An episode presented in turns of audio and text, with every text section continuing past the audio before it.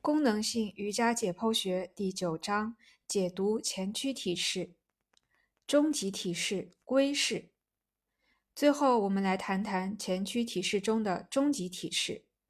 这个体式之所以是终极体式，不是因为它像萤火虫式那样需要把身体高高托起，而是因为其动作的深度大。前面的前屈体式对腘绳肌和臀肌的拉伸。让我们为这个更深入的体式做好了准备。在龟式的简易式中，我们的坐骨和手至少是应贴在地面上的。如果把这个体式做到最大限度，我们的骨盆、大腿、手、手臂和胸部都应是贴在地面上的。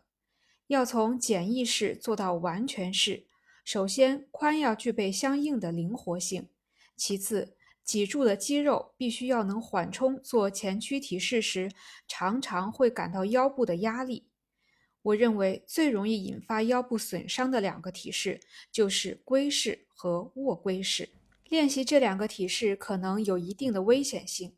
在尝试这个体式之前，你必须要达到一定的练习水平，并且确实已经为练习这一体式做好了准备。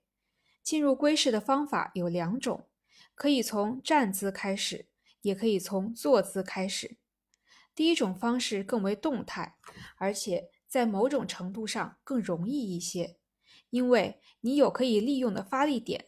但从坐姿开始的方式，对刚开始练习这一体式的人更为适合。从站姿开始做龟式时，我们可以感受到，如果腘绳肌的柔韧性较强，那么向前屈体。以及把躯干压到腿后方就会容易一些。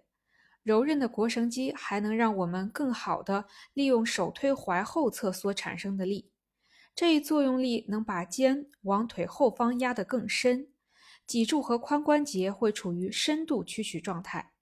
如果脊柱和髋关节不够灵活，我们就会感到压力过大，很难把肩后压到足够的程度。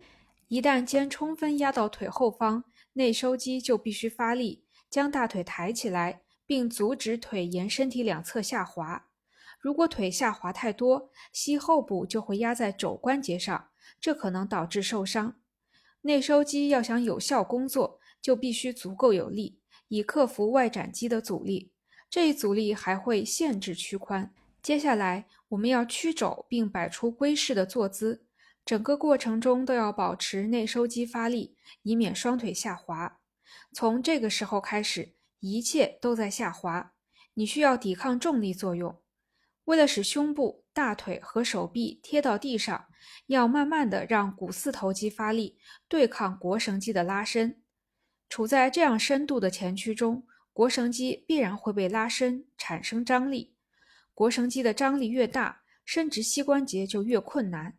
骨盆后倾就越严重，这也是这一体式会给腰部带来危险的部分原因。